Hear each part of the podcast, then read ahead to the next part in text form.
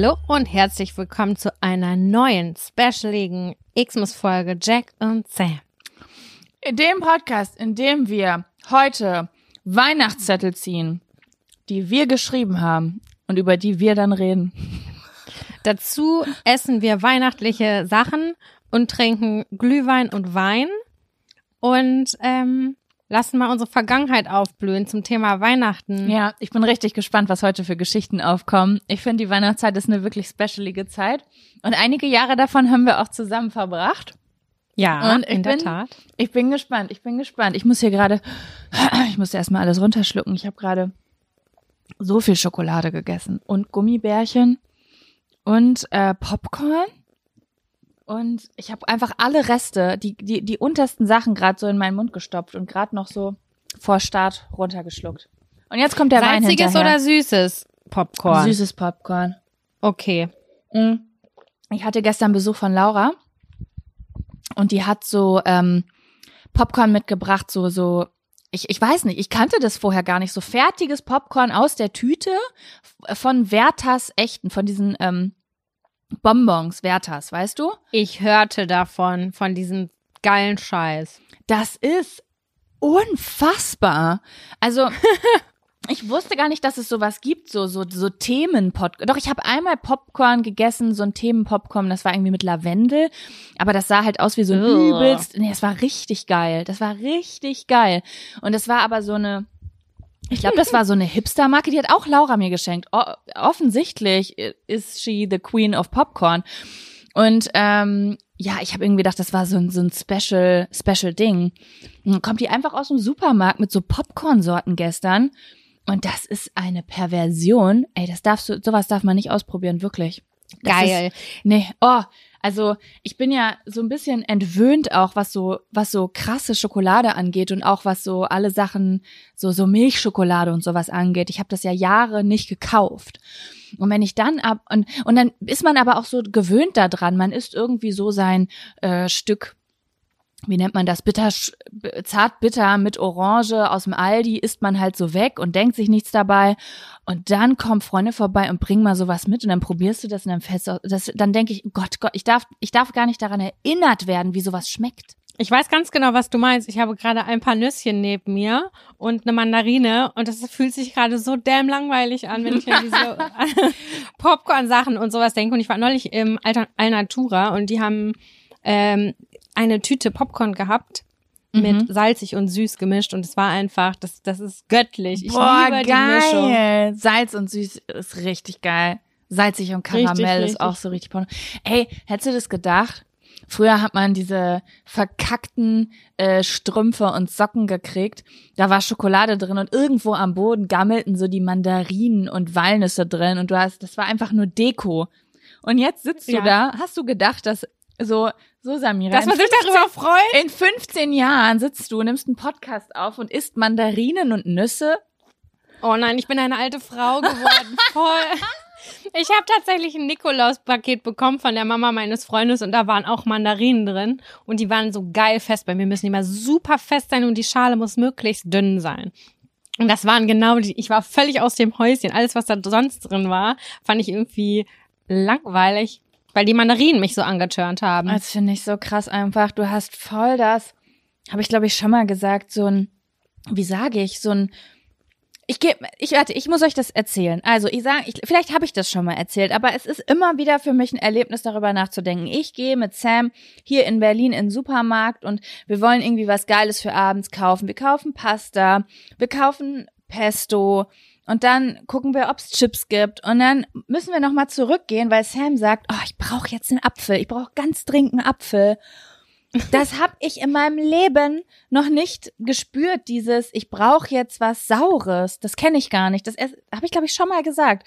Ich finde es ganz faszinierend und ich finde es sehr vorbildlich. Brauchst du nie was, brauchst du nie was Saures? Manchmal befriedige ich das auch mit so einer Art Bitter Lemon oder Nee. so einem ISO-Drink. Das kann das bei mir auch befriedigen. Was ich ganz, ganz selten mal hab, ist richtig Brand auf Orangensaft.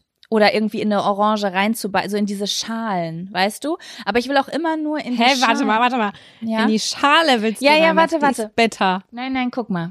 Also, ich habe ja hier einen Entsafter, ne? Den ich Ja. literally niemals benutze. Aber ich habe ich dachte, ich, ich denke, ich benutze den. Und dann hole ich den so mhm. alle vier Monate runter, kauf so ein riesengroßes Pack Möhren und Orangen und denk so, das, jetzt ist die Zeit, wo es losgeht mit den Vitaminen wieder. Und dann hält es zwei, drei Tage und dann landet der ganz unauffällig wieder auf dem Kühlschrank. Aber wenn ich da die Orangen rein jage, dann schneide ich ja vorher, also ich pell die Orangen dann nicht, weil das mir zu anstrengend, sondern ich schneide die Schale weg so rundum. Ja, das würde ich auch machen. Und dann diese Schalen von innen auslutschen. Da ah, könnte ich Wenn da noch so Fleisch dran ist. Genau. Aber ich mag es nicht, die Stücke da drin zu essen, weil dann komme ich ja erst an das Trocken. Ich muss direkt das an den, das, das ist nicht dasselbe für mich. Ich kann dann nicht die Stücke da drin essen. Also ich und warte mal, und wie schon. ist das bei Mandarinen bei dir? Magst du das auch nicht im Stück, so diese Mandarine? Da, also es ist nicht so, dass ich das alles nicht mag. Wenn jetzt jemand neben mir, ich bin da wie ein Kind, wenn da jemand neben mir sitzt und das isst und ich hab nichts anderes, dann esse ich mit. Aber ich habe jetzt niemals, dass ich denke, oh, jetzt eine Mandarine. Das kenne ich nicht. Witzig. Mein Freund bringt immer so zwei Kästen mit, diese großen Kästen, weil ich die in einer Woche wegsnacke. Einfach so. Ja. Aber aus, aus, ähm, aus Langeweile und ich merke auch immer, dass das meinem Darm gar nicht gut tut, wenn ich so viele Mandarinen esse. Wirklich? Wieso? Wird's dann schneller Weil, oder langsamer? Also ich sag mal so, die Konsistenz verändert sich. Zum schnelleren. Ja, zum schnelleren. Ja, ist doch voll gut. Das ist der Traum meiner schlaflosen Nächte. Schnellere Konsistenzen. Ja, nee, aber das ist eher eine matschige Art und Weise. Willkommen bei Jack und Sam dem Podcast, in dem man über richtig leckere Sachen redet. Du, ich muss was sagen. Sag was. Ich hatte jetzt gerade, ich habe gerade gedacht, dass du die Frage stellst, der Fragen. Mhm. Und ich habe keine Sekunde darüber nachgedacht, ob ich einen Fun- oder einen Abfaktor habe. Möchtest du, du? kurz eine Sekunde? Ich habe einen Abfaktor. Fangen wir mit dem Abfaktor. Wir haben einen Abfaktor. Das ist jetzt der, der kommt. Okay. Jetzt kommt, kommt der, der Abfaktor. Abfaktor. Abfaktor. Ähm, ja, es ist, also was heißt, es ist ein Abfaktor? Es ist kein richtiger Abfaktor, den ich diese Woche habe, aber ich habe es mir aufgeschrieben, während ich mich damit auseinandergesetzt habe, weil ich so viel darüber nachgedacht habe und ich mit dir darüber sprechen wollte oder dir das erzählen wollte. Ja. Ähm, ja, also es ist nichts, was mich persönlich jetzt in meinem Leben aufgeregt hat, aber es hat mich aufgeregt, als ich es gesehen habe. So wie wenn man eine Serie guckt und sich dann ganz doll darüber aufregt oder sie ganz toll findet und dann wird sie der Fun-Faktor. So, weißt du? Ja. Ja, und zwar ist es so, dass ähm, Laura mir vor ein paar Tagen eine Dokumentation auf YouTube empfohlen hat, und zwar die Dokumentation, Dokumentation äh, von und über Paris Hilton. Oh, die habe ich vergessen. So ein bisschen habe ich sie vergessen. Ja, also ich würde sie dir und euch allen echt ans Herz legen. Also besonders die Leute, die mit, wie ich und du, mit äh, Paris Hilton groß geworden sind. Ähm, ich fand das ganz, ganz spannend, dahinter die ähm, Kulissen zu gucken, weil es geht bei dieser Dokumentation darum, was ihr eigentlich so passiert ist und was sie zu dem gemacht hat, was sie ist und was sie auch damals war, als wir sie alle so konsumiert haben. Also ähm, Paris Hilton war ja damals eine krasse Party. Ikone, The Simple Life, quasi das Mädchen, das äh, nicht mal eine Tüte Milch aufkriegt, sozusagen, aber nonstop auf Partys ist und Sextapes im Internet aber und so. Ne? Ich habe sie schon früher sehr, sehr stark auch als Businessfrau in meinem Kopf eingespeichert. Auf jeden Fall, auf jeden Fall. Das auf jeden Fall. Aber trotzdem ist, also ich wollte damit nur sagen, dass sie halt so, ähm, so krass präsent war. Voll ne? mit äh, Nicole Richie hatte sie doch. Ja, genau, die ist The Simple Life. Das habe ich auch richtig gerne geguckt. Auf MTV oder so lief das damals. Jeder aus der Zeit hat noch im Kopf, wie einfach die beiden ihren Arm bis zur Schulter im Arsch einer Kuh haben. Auf jeden, genau. Ja, und äh, Laura hat mir das empfohlen und meint, das wäre so wohl ganz dramatisch. Und dann habe ich mir das angeguckt und ich war so schockiert, weil hm, also ich erzähle jetzt ein bisschen. Ich finde, das ist bei einer Dokumentation nicht wirkliches Spoilern. Ich erzähle jetzt nicht das ganze Ende, aber ich erzähle so groß, worum es geht. Paris Hilton packt halt quasi aus, was ihr damals passiert ist und wa warum sie überhaupt dann so krass in den Medien gelandet ist. Ähm, und zwar, und das ist etwas, was, was mich voll schockiert hat irgendwie, die haben halt äh, ihre Kindheit gezeigt, wie die halt war. Die war halt so richtig ein Normal Girl und eher sogar so ein bisschen burschikos. wenn man das Ja. noch so sagt. Und ähm, keine Ahnung, relativ strebsam. Und dann, und das fand ich ganz, ganz spannend, ist sie irgendwie 13, 14 geworden und ist halt komplett crazy gegangen, also volle Kanne in die Pubertät gekommen und ist aus dem Fenster gestiegen, ist auf Partys gegangen, war voll fasziniert vom Nachtleben, war total frühreif, ähm, hat äh, viel getrunken und geraucht und so weiter. Also so dieses typische Partygirl, was man halt kennenlernt. Und ich fand das einfach so krass, weil ähm, sie dann erzählt hat, dass ihre Eltern sie in ähm, ganz, ganz schlimme Erziehungscamps geschickt haben. Nee, ne? Und ja, das ist, das mir, ich habe so geweint, als ich das gesehen habe, weil ich war ja in diesem Alter genau so. Ich war ja ganz schlimm auch. Ich habe ja auf Mhm. nichts gehört und bin total ausgebrochen. Und ähm, wenn ich, boah, es hat mich so getroffen, wenn ich mir vorstelle, meine Eltern hätten mir das angetan, was diesem Mädchen angetan wurde, ich wäre gebrochen heutzutage. Also was- sind die Eltern so konservativ spießig und wollten sie Ja, die Eltern sind ganz konservativ spießig, die wollten das gar nicht, dass ihre Tochter so eine Person ist. Die wollten, die ist halt auch auf so Etikett, wie nennt man das, diese Benimmschulen und so gegangen. Mhm. Sollte halt so ein kleines Prinzesschen sein und das ist sie halt gar nicht gewesen. Sie war so richtig, richtig Party einfach. Und ja, halt ein Teenage-Girl, das Partys machen will und mit Jungs rumknutschen will. Und ähm, dann haben die die in so ein, erst erst ist sie irgendwie in so ein, so ein Survival-Camp gekommen, ähm, wo jeder, der irgendwie sich nicht an die Regeln gehalten hat, irgendwie vor allen Leuten richtig krass auf die Fresse gekriegt hat. Wie bitte? Ja, ja, so richtig, richtig schlimme Sachen. Und Da dann- bezahlen die Eltern Geld für, dass das Kind so richtig Ja. krass drangenommen wird. Und das ist gestört. Das ist super gestört. Und dann ist sie irgendwie, und da hat sie auch so eine ganze Kampagne drum gestrickt, ähm, in so ein Erziehungsheim gekommen. Da ist sie elf Monate gewesen. Und da hat die so schlimme Sachen von erzählt. Also sie hat gesagt, sie kam da an und hat halt gesehen, dass beispielsweise jeder irgendwie Psychopharmaka bekommt. Und sie hat halt gesehen, wie abwesend die Teenager-Girls da waren. Und dann hat sie diese Tabletten halt nie genommen. Und die gesammelten Tabletten, die sie nicht genommen hat, wurden dann halt gefunden. Und zur Strafe wurde sie dann nackt in Einzelhaft in einen kleinen Raum im Keller 20 Stunden gesperrt. oh Gott, mir wird schlecht. Und irgendwie, irgendwie, da wurden noch so Frauen eingeladen, die, ähm, äh, die halt auch auf dieser Schule waren, mit ihr zusammen und die haben dann darüber geredet, dass die alle halt eine posttraumatische Belastungsstörung haben. Und das krasseste war, wie Paris Hilton in diese äh, in diese Schule gekommen ist. Es haben sie einfach nachts, ihre Eltern haben nachts die Tür aufgemacht und dann sind Männer hoch in ihr Zimmer gegangen und haben sie aus dem Bett gerissen, aus dem Schlaf und sie haben sie schreiend an Händen und Füßen gepackt, rausgetragen und ihre Eltern haben die Tür aufgehalten. So ist die in diesem Camp gelandet. Wie, weißt du oder weiß man, wie das Verhältnis jetzt zu ihren Eltern ist? Ähm, also äh, ich glaube, sie hat mit ihren Eltern nie darüber gesprochen, was da vor Ort alles passiert ist. Und es gibt zum Schluss halt, also sie hat Kontakt zu ihren Eltern und es gibt zum Schluss auch so ein Gespräch mit ihrer Mutter. Und ganz ehrlich, das, die kommt mir vor wie eine richtig kalte Narzisstin. Das war so, sie, das sah so aus, als ob die Mutter weinen würde, aber man hat irgendwie gesehen, dass sie gar nicht richtig geweint, weil sie war damit beschäftigt, wie sie jetzt vor der Kamera wirkt. Ich glaube, das ist ein Oh Miststück, Gott. die Mutter. Muss ich ganz ehrlich sagen, wenn ich das so judgy sagen darf. Aber ähm, keine Ahnung. Also ich habe Rotz und Wasser geheult, geheult teilweise, als ich das geguckt habe, weil man auch merkt, wie wie getrieben und taub dieses Mädchen einfach ist, weil sie nämlich gesagt hat, dass als sie in diesem Kellerloch saß und da in Einzelhaft war, dass sie, dass sie ihre Eltern so doll gehasst hat in dem Moment, dass sie halt so davon, dass sie davon geträumt hat, was sie tun wird, wenn sie aus dieser Anstalt äh, au- aus diesem Erziehungsheim rauskommt, dass sie so erfolgreich und so reich wird, dass sie nie wieder, äh, dass ihre Eltern sie nie wieder kontrollieren können. Und Krass, also sie hat das voll in eine positive Energie umgewandelt und hat ihr Ding draus gemacht. Ja, sie hat, also das fand ich so krass, weil ich gedacht habe, dass all der Erfolg, der jetzt da ist, auch auf dem Geld der Eltern basiert. Aber das basiert, glaube ich, hauptsächlich auf ihrem eigenen Geld, nur höchstens mal auf dem Namen ihrer Eltern.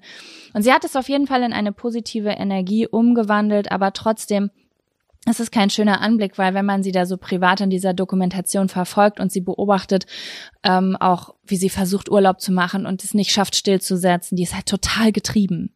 Ne, die, ist, Mhm. die ist halt durchgerockt, so glaube ich auch mental einfach.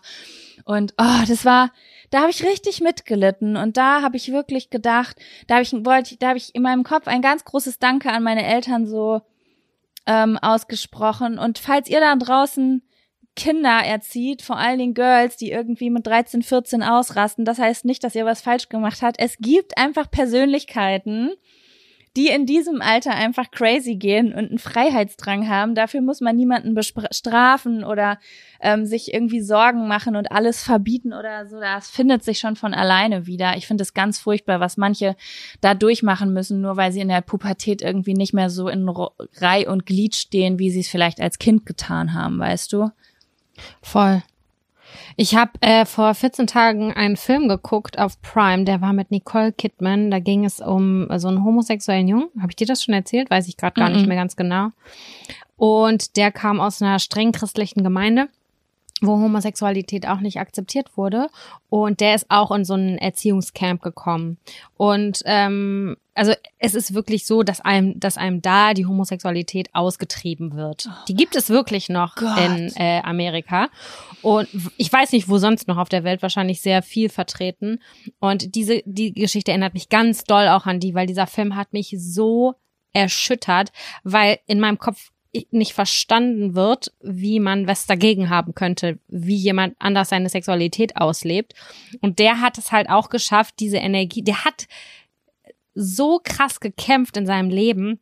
Und äh, der ist äh, zu einem richtig großartigen Journalisten geworden und macht so klärt auch darüber auf und so. Und das war ein richtig tougher Film auch. Und das hat mich total daran erinnert gerade ganz schlimm. Schlimm, schlimm, schlimm. Ich finde es ganz, ganz schlimm, wirklich. Wir bewegen uns in eine richtig gute Richtung, vor allen Dingen hier in Deutschland. Aber ähm, ja, ich bin immer wieder schockiert, wenn ich mitbekomme, wie ähm, einfach so Teenager. Also es ist ja wirklich so, ab zwölf Jahren geht das ja so, zwölf, dreizehn, vierzehn, bei manchen vielleicht auch erst mit 15 Jahren, so los, dass du anfängst zu erkennen, wer bin ich als erwachsene Person oder wer werde ich sein. Und da kommen die ganz da können, kann sein, dass die Kinder genauso konservativ werden wie ihre Eltern, aber es kann halt auch sein, dass du ein verrückt, dass, das ist, dass du einfach ein Wesen auf die Welt gebracht hast, das ein bisschen crazy ist. Und dann, ja. dann ist es halt, also was heißt crazy? Crazy klingt schon wieder zu, so wertend, aber vielleicht ein Mensch, der es ganz bunt mag oder der es ganz laut mag oder ganz schnell und dann, oh, dann, dann versucht man so Kinder zu retten aber auf so eine traumatische Art und Weise. Das finde ich ganz furchtbar. Also ich hoffe, dass wir da noch echt einen richtigen Fortschritt nehmen, dass man nicht immer versucht, diese Teenager so zu brechen, nur weil sie irgendwie mal ein bisschen Scheiße bauen oder sich in eine andere Richtung entwickeln, als man sich das vielleicht gewünscht hat. So, ja. Ist auch echt ne? schrecklich. Nee, ja, und über ja. Homosexualität, da brauchen wir gar nicht reden. Also da muss ich hier auf dieser Welt wirklich noch einiges tun. Aber wir bewegen uns in eine gute Richtung, aber das nimmt man natürlich auch hier in Deutschland so wahr. Es gibt Länder, in denen ist das verboten, was wir hier im Fernsehen. Oh mein Gott, hast du das gehört? Ja, was war das? Oh mein Gott, ich schwitze am ganzen Körper. Hier sind du kennst es ja normalerweise so einen Monat vor Weihnachten geht das ja so los, dass hier und da Jugendliche mit, mit Böllern und, und Raketen und das so. Das war ein Böller? Das war ein Böller. Der hörte sich an, als wäre der neben dir gewesen. Ja, das ist auch, das, das war auch nicht mal direkt vom Fenster. Ich war, ich glaube, der Verkauf ist ja dieses Jahr verboten ne, in den Städten, mhm. glaube ich. Und ich vermute, dass das irgendwie alles aus Polen oder so rübergeholt wird. Also das, was hier im Moment in Berlin hochgeht, das sind hochgefährliche Sachen. Es ist zwar viel weniger, aber das, was hochgeht, ist, als ob eine Bombe irgendwo im Garten hochgeht. Ich stehe da gar nicht drauf. Ich finde das ganz scheiße. Ich finde Böllern richtig doof. Vor allen Dingen, was du nicht vergessen darfst, Du hast es ja jetzt gerade gehört. Du kennst ja unsere Fenster. Ich wohne ja an Tegel in der Einflugschneise. Unsere Fenster sind so krass isoliert, dass wir die Flugzeuge nicht hören, wenn wir das Fenster zumachen, weil wir uns sonst nicht mehr unterhalten können. Das, was du gerade gehört hast, äh, das war mit geschlossenem Fenster unten auf der Straße. Das ist so bescheuert. Und wenn man an die armen Tiere denkt und kleine Kinder, die da voll Angst vor haben. Ja. Ey. Oh Gott. Ich weiß, ich erschrecke mich immer voll bei sowas. Ja. Ja, Sam, wie sieht's aus? Ist dir noch etwas eingefallen oder möchtest du den ersten Weihnachtszettel ziehen? Nee, ich habe dem jetzt nichts mehr hinzuzufügen. Ich guck mir die Doku auf jeden Fall an. Ja. Habe ich schon Bock drauf. Ansonsten können wir jetzt eigentlich rübergehen zu den Weihnachtszetteln, möchtest du irgendwie ganz allgemein, wollen wir irgendwie allgemein ein bisschen was sagen? Du hast jetzt ja eben schon mal kurz erwähnt, dass wir einen Großteil der Weihnachtszeit auch, also viele Jahre auch miteinander verbracht haben. Ich würde jetzt mal so sagen, fünf, mhm. vier, fünf Jahre. Kann sein. Ich kann das gar nicht genau greifen. Also auf jeden Fall so 18 bis 21, 22, glaube ich, habe ich mit dir verbracht. Ich glaube, ich würde das jetzt mal unabhängig von einem Zettel äh, einfach erzählen, wie wir das so, wie das so war oder so. Es ist so ein bisschen der Zettel unsere Tradition, wie sie früher gewesen sind und ja. auf die ich heute noch immer mit einer riesengroßen Freude zurückblicke und auch teilweise traurig darüber bin, dass das so nicht mehr stattfindet, obwohl wir es uns ganz oft immer wieder vorgenommen haben. Und ich glaube, vor drei Jahren oder so hatten wir noch mal so ein Weihnachten, wo wir zusammen äh, feiern gegangen sind. Oder vor vier Jahren, weiß nicht mhm, genau. Mhm. Also es ist ganz grob, es ist so, dass ähm, wir natürlich alle immer so rund um den 22. glaube ich zurück in die Heimatstadt bei uns 3232 Lübbecke äh, zurückgekommen sind und äh, da musste man dann natürlich zwangsläufig, da wollte man auch die Zeit mit seinen Eltern und Verwandten verbringen, aber ganz wichtig waren auch die Freunde, die dann alle eingetrudelt sind von wo auch immer sie ihre Ausbildung gemacht haben, studiert haben oder sonst wo Aber ich glaube, dass sind. das bei dir mehr war als bei mir, weil ich habe an diesen Treffen ja gar nicht mehr teilgenommen teilgenommen. Unsere Weihnachten, die wir zusammen verbracht haben, waren eigentlich die Weihnachten, als wir noch vor Ort waren. Sehe ich das richtig? Stimmt, stimmt. Ja, ja, ja, das ist richtig. Du hast recht. Also da haben wir noch in Lübbecke gewohnt. Zwischen 18 und wann sind wir nach Bielefeld gezogen?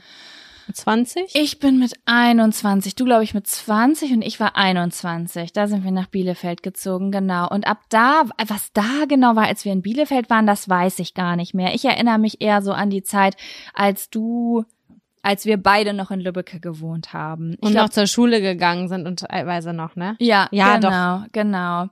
Und es gibt halt immer so Party Du hast es auf einen Zettel geschrieben, Partymarathons. Es gibt ja in, ich, ich weiß nicht, ob das bei den GroßstädtlerInnen hier auch so ist, aber auf dem, in den Kleinstädten und auf den Dörfern gibt es halt ganz oft Weihnachtspartys. Dementsprechend, auch wenn die ähm, Familien Weihnachtsfeiern natürlich nichts mit den Freunden zu tun hatten, gab es immer diese Feierlichkeiten um Weihnachten herum, die halt ganz, ganz aufregend war. Wo man halt, ja, so die aufregenden Partys für mich waren das die besten Partys im Jahr. Das war Blasheimer Markt, war okay. Aber Weihnachten hat alles abgerissen. Das war für mich das Allergroßartigste. Wir hatten am 23. hatten wir immer eine Night Before Christmas Party. Ja, das war da mehr war, so dein Ding. Da bin ich ja erst zweimal gewesen. Da war ich schon Ende 20. Das war auch immer nur so, okay, man nimmt es auch mal mit. Und am 24. morgens ist man bei uns immer in die Stadt gegangen da gab es dann Glühwein und das war rappelvoll. Man konnte die Straße nicht mehr sehen. So viele Menschen waren da. Alle Menschen aus dem ganzen Kreis, die man irgendwo irgendwann mal gesehen hatte, waren da vor Ort. Ja. Das stimmt. Und da haben dann ganz viele Leute sich den Glühwein hinter die Binde gekippt und sind von da aus sozusagen zum Heiligabend gegangen. Da habe ich übrigens auch mal gearbeitet. Ich habe einen Heiligmorgen mit, ich glaube, 15 Jahren so eine Glühweinbude alleine geführt. Oh, das ist ja geil. Das war krass. Das war so krass und der Glühwein war so schnell weg. Ich habe, ich weiß nicht, wie ich das überstanden habe. Die Leute saufen dir literweise diesen Glühwein aus der Bude weg. Das ist, als ob es was umsonst gäbe, dass ich zum Schluss einfach, also der Glühwein war irgendwann alle und dann habe ich einfach nur noch Schnaps in den Kinderpunsch gekippt und habe das rausgegeben. Das war ein innerhalb von drei Stunden ein Umsatz, wie glaube ich die Bäckerei, für die ich gearbeitet habe, sonst in vier Monaten gemacht hat. Das ist so mhm. heftig einfach. Heiligmorgen in Lübbecke, die Leute schlagen zu. Richtiger Gönnermodus. Ja, meistens war es allerdings so, dass ich habe es dann auch immer ein bisschen gut gemeint und ich bin dann immer relativ zerstört wieder nach Hause gekommen. Das habe ich nie gemacht. Das habe ich, habe ich, nee, ich habe nie was getrunken morgens in der Stadt, weil der Heiligabend zu Hause mir so heilig war, dass ich total Angst hatte, dass ich da einen Kater hab oder das, das habe ich mich nie getraut. Da bin ich richtig Kind geblieben, weil ich, dass ich Heiligabend unbedingt nüchtern sein wollte. Ich war dann meistens auch wieder nüchtern, weil ich mich dann hingelegt habe. Während das war bei uns immer so, dass ich dann nach Hause gekommen bin und bei uns gab es traditionell zu essen immer Rinderrouladen. Eigentlich Mhm. die 28 Jahre meines Lebens, in denen ich Fleisch gegessen habe, gab es Rinderrouladen und Rotkohl und Pipapo. Und das hat meine Mama mal so dann gemacht. Und dann habe ich immer so komatös auch im Sofa gelegen. Und Meine Mama ist Gott sei Dank sehr tolerant gewesen. Und ähm, hat dann da so rumgerölt und ich liebe es ja bis heute, dass wenn es mir nicht so gut geht oder ich auch leicht einen Kater habe oder was auch immer, dass andere Leute um mich herum rödeln. Das, das löst in mir eine tiefe Das mag ich Zufriedenheit auch. aus. Das mag ich auch. So, die Welt dreht sich weiter, obwohl ich gerade nicht funktioniere. Genau, und meine Mhm. Mutter dann immer so, möchtest du mal probieren, Kindchen? Und die war natürlich auch immer richtig happy dann irgendwie an Weihnachten. Vielleicht war sie auch mal gestresst, klar, Mhm. und hat mit mir geschimpft, dass ich ein faules Stück bin. Kann auch vorgekommen sein. Aber ich war da echt relativ egoistisch, gerade auch in der Zeit, wo man halt sein Leben lebt, zwischen, keine Ahnung, 17 und 22 oder was das dann war. Ja. Und dann war ich, habe ich meistens eine Stunde gepennt. Dann kommt ja immer richtig geiler Scheiß im Fernsehen. Da kannst du alles gucken. Es ist einfach nur göttlich gewesen. Damals gab es ja noch kein Netflix und so. Und irgendwann dann so um 17 Uhr oder so, würde ich sagen.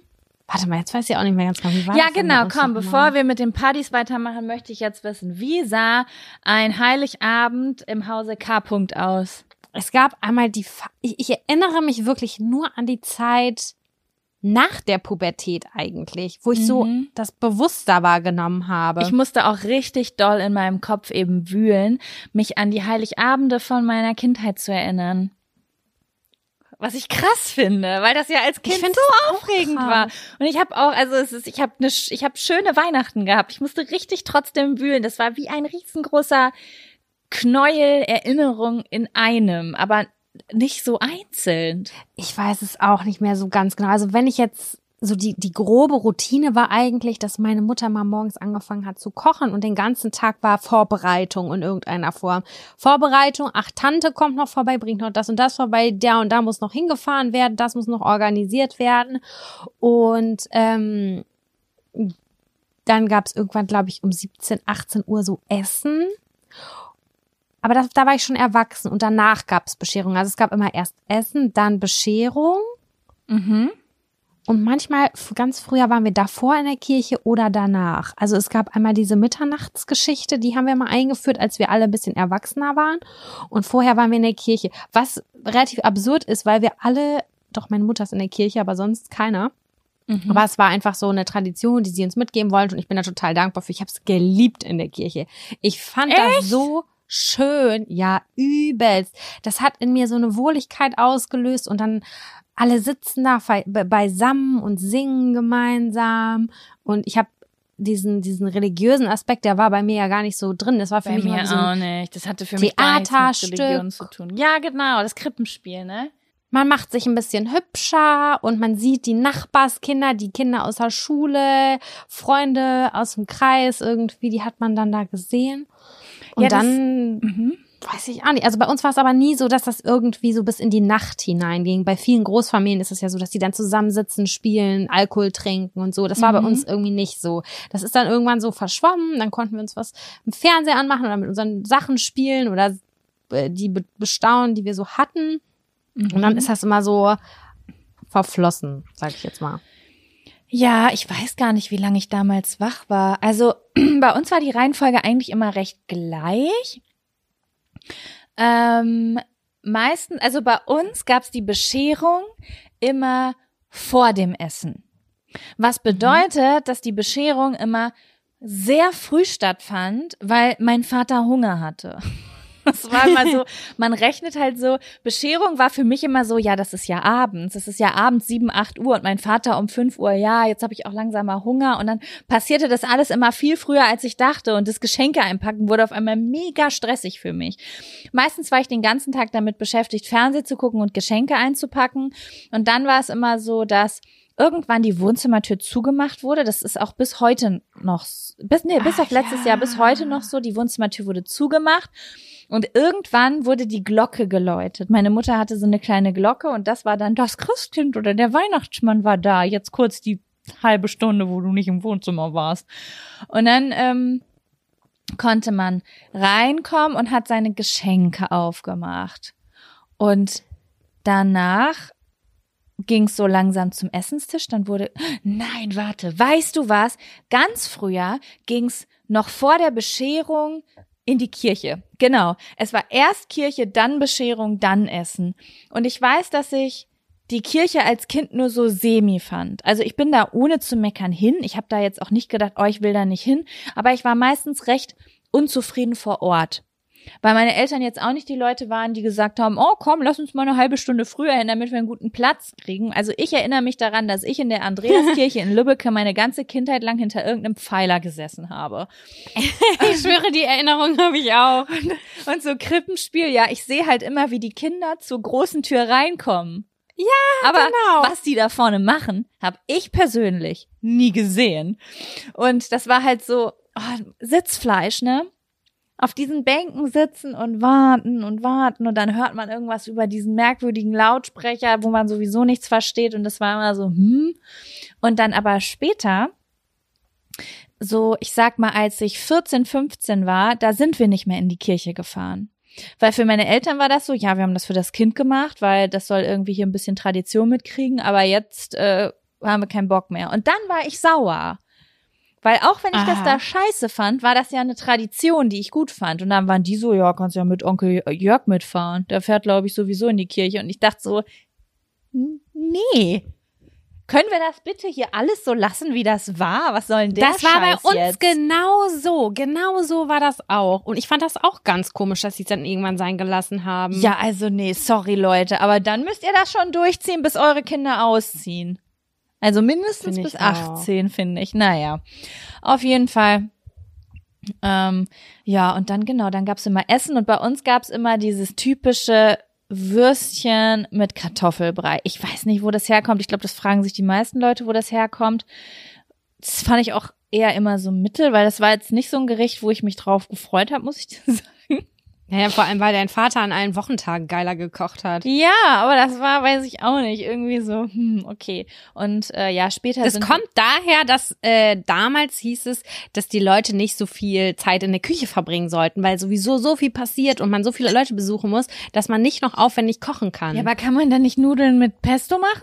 Nudeln mit Pesto sind erst in mein Leben eingezogen, als ich mindestens 22 Ich oder auch. vielleicht noch älter war. Ja, ich auch, aber so Würstchen mit Kartoffelbrei ist jetzt, ja, das ist was, was mein Vater richtig nice findet, weil der auch so, keine Ahnung, Kartoffelbrei, der würde auch äh, 200 Kilometer für einen guten Kartoffelbrei wäre der gefahren. Aber äh, Kartoffelsalat, Entschuldigung. Aber pff, ich fand das so mittel dann, muss ich sagen. Aber gut, man hat sich dem. Ich habe jetzt noch eine entscheidende Frage. Ja, War das ein Kartoffelsalat mit Mayonnaise oder ein Kartoffelsalat mit Essig und Öl? auf mit Kartoffelsalat mit Essig und Öl habe ich das erste Mal vor einem Jahr gesehen, glaube ich. Ich wusste gar nicht, dass es das gibt, bevor ich Kochsendungen angefangen habe zu gucken. Ich bin auch im Team Mayonnaise gewesen. Ich bin auch heute noch ein großer Kartoffelsalat-Fan. Ich Also finde das, das sehr. auch lecker, aber das ist ja, ähm, wenn du das isst, du stirbst ja danach. Also ich habe Wovon? jetzt noch, also ich habe jetzt noch nie zum Beispiel einen Kartoffelsalat mit einer veganen Mayo gemacht. Ich weiß nicht, wie es dann ist. Aber wenn ich an den Kartoffelsalat von meinem Vater denke, danach da, da, da kannst du nichts mehr machen. Da kannst du nur noch schlafen gehen. Das ist ja Das ist eigentlich das perfekte Essen für Weihnachten. So wie dieser Salat von How I Met Your Mother, wo die Mutter da irgendwie Gummibärchen und Mayo fünf, fünf Dosen Mayo irgendwo reinhaut. So fühlt sich das an, wenn der das damals gekocht hat. Und boah, hat der im Magen gelegen, ey, Junge. Ansonsten muss ich dir sagen, äh, ich weiß nicht, wie das bei euch ist, aber wir hatten niemals so. Also erstmal muss ich sagen, ich komme nicht aus so einer typischen Großfamilie. Also meine Eltern haben zwar Geschwister, also ich habe Onkel und Tanten, die auch teilweise in der Nähe wohnen, aber bei uns war das nie so close alles, dass man dann am ersten dahin und am zweiten dahin. Das war gar nicht so. Bei uns gab es einfach nur dann zu Hause chillen, mit seinen sich über seine Geschenke freuen über die Weihnachtstage, Fernseh gucken und ab dem Teenie-Alter die Weihnachtspartys mitnehmen. Ich weiß nicht, war das bei euch so? Wart ihr, habt ihr so ein, so ein Family Run gemacht? Ja, ich hatte eine Tante, die ist gestorben, als ich zehn Jahre alt war. Und die war so eine, die hat das richtig zelebriert. Die hat immer jemanden kommen lassen. Ich weiß bis heute nicht, wer das war. Irgendein Single-Nachbar offensichtlich, keine Ahnung. Der ist dann immer als Weihnachtsmann verkleidet dann noch mit vorbeigekommen und hat die Geschenke auch ausgepackt, äh, aus seinem Sack da geholt. Jetzt gerade, als du das erzählt hast, sind in mir so viele Erinnerungen hochgekommen was vor meinem zehnten Lebensjahr alles passiert ist, weil, wie gesagt, diese eine Tante ganz, ganz viel immer am Leben gehalten hat und der Tradition total wichtig waren. Mhm. Und ähm, da waren wir auch immer noch mit der großen Familie zusammen. Und das ist dann, wie das dann häufig so ist, wenn eine Person nicht mehr da ist, die das alles am Leben hält, alles so ein bisschen weggebrochen. Mhm. Äh, und danach haben wir das auch eher so intern, familienintern, die kleine Familie. Also ich habe zwei Geschwister und meine Eltern waren damals auch noch verheiratet, äh, haben wir das so zusammen verbracht. Aber ich weiß noch, dass es für mich als Kind das Fantastischste der Welt war, wenn meine Oma noch vorbeigekommen ist mhm. oder meine Tante oder sonst irgendwer, weil das war, ich mochte schon immer dieses wenn es klingelt und irgendwer kommt und dann gibt's natürlich noch mehr Geschenke, wow, geil. Ja. Aber auch dieses, wenn die Erwachsenen dann so entspannt am Tisch gesessen haben, also es hat für mich ganz viele positive Erinnerungen, so habe ich jetzt gerade so daran. Und Krass, wo man so zurückfällt, ne, wenn man dann doch drüber redet, was einem alles einfällt. Ich hatte bis eben keinerlei Erinnerung vor meinem, ich habe sogar eben noch meiner Schwester geschrieben oder vorhin. Ich so, du, sag mal, hast du noch Tipps oder fällt dir noch irgendwas Spezielles ein und so?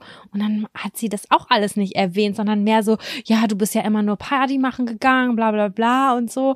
Und das, das war so die Zeit, an die ich mich auch noch erinnern kann. Aber das, was davor war, das ist jetzt gerade in der letzten Sekunde aufgepoppt. Ich finde es auch so krass. Ich weiß gar nicht, wie wir da eben drauf kamen. Über irgendwas haben wir geredet und dann ist eine Erinnerung, ein, es ist weder nicht mal eine richtige Erinnerung gewesen, sondern so ein Gefühl kam hoch in unserem alten Haus, da habe ich, haben wir, hab ich glaube ich gelebt, bis ich 17 war. Aber ich glaube, das, woran ich so gedacht habe, das war eher so die Zeit, keine Ahnung, fünfte, sechste Klasse, würde ich sagen. Mhm. Und boah, das war so eine heftig geile Zeit und zwar heftig geil, weil ich zero Sorgen hatte. Also wirklich zero. Ich war noch nicht in der Pubertät, also es gab noch keinen Pubertätsstress. Mhm. Es gab noch keinen Stress mit Boys, es gab noch keine Geheimnisse von meinen Eltern. Es war purer Ponyhof, äh, wie nennt man das? Einfach so Frieden, ne? Ja. Und da war Weihnachten so Boah, das war immer, das war so krass, es war einfach so, so wie in der Gebärmutter. Weißt du, du hast einfach die geilsten Geschenke. Ich habe immer die geilsten Geschenke auf der Welt bekommen, so das, was ich mir gerade gewünscht habe. Und dann war man einfach so den ganzen Abend ganz friedlich und glücklich. Ich habe gerade so dieses Haus vor Augen gesehen und es war ganz schön, aber auch so ein bisschen schwer im Herz, muss ich sagen, weil das ja auch nicht mehr, also das ist ja jetzt halt auch vorbei. Das so, stimmt. ne? Und ja. ähm, ja, aber ja, ist ja auch schön, wenn einem was Schönes einfällt. Ich, bei mir ist das Gleiche quasi aufgekommen mm, in Bezug auf meine Geschwister. Mhm. Ich bin die älteste von dreien und ähm, mein Bruder ist sieben Jahre jünger als ich. Und mit, wenn man, sag ich jetzt mal, elf Jahre alt ist und der Bruder ist sieben Jahre jünger, ist das eine verdammt große Spanne, weil da sind ewig viele Entwicklungsschritte zwischen. Mhm. Und das habe ich geliebt. Ich habe es immer geliebt, meinen kleinen Geschwistern dabei zuzusehen, wie sie ein tolles Geschenk hatten und wie wir zusammen damit getüftelt haben oder das neue Spiel gespielt haben, etc. pp. Und irgendwann kommst du ja an einen Punkt, wo du alle irgendwie erwachsen sind, in Anführungszeichen. Mhm. Also, wenn mein Bruder 16 ist, dann war das für mich jetzt nicht mehr so wahnsinnig spektakulär, wenn ich 22 bin. Ja. Und dass dann dieser Umbruch nicht mehr, also dieser, dieser, diese Entfernung war nicht mehr da. Man hat so die gleichen Sachen zu Weihnachten gekriegt. Meistens haben wir uns Kohle gewünscht oder irgendwie was Bescheuertes, was so keine, keine Freude mehr ausgelöst hat, in dem Sinne, wie es bei einem Kind passieren kann. Und das hat natürlich ganz viel verändert, weil Kinder dabei haben an Weihnachten, das habe ich auch vorhin noch mal zu meinem Freund gesagt, dass es eigentlich die geilsten Weihnachten sind, Voll. wenn Kinder dabei sind, weil die so viel unbeschwerte Freude mit sich haben und du die mit so Kleinigkeiten einfach so happy machen kannst. Das ist natürlich mein idealisiertes Bild. Ich weiß natürlich auch, dass sie quengeln können und nerven können und scheiße sein können, aber so ich erinnere mich, dass ich habe es sehr positiv abgespeichert, so als meine Geschwister kleiner waren noch als ich und äh, die da so super happy waren über Okay. neues Dr. Bibber Spiel oder Ich so. wollte gerade fragen, hast du so Erinnerungen an so Geschenke, die so voll cool waren oder an Geschenke, wo du vielleicht sogar enttäuscht warst? Ah, tatsächlich, ich weiß nicht warum und ob das irgendwie voll kacke gerade rüberkommt, aber ich weiß, dass ich tendenziell immer eher mich zu sehr gefreut habe und die Enttäuschung immer größer war.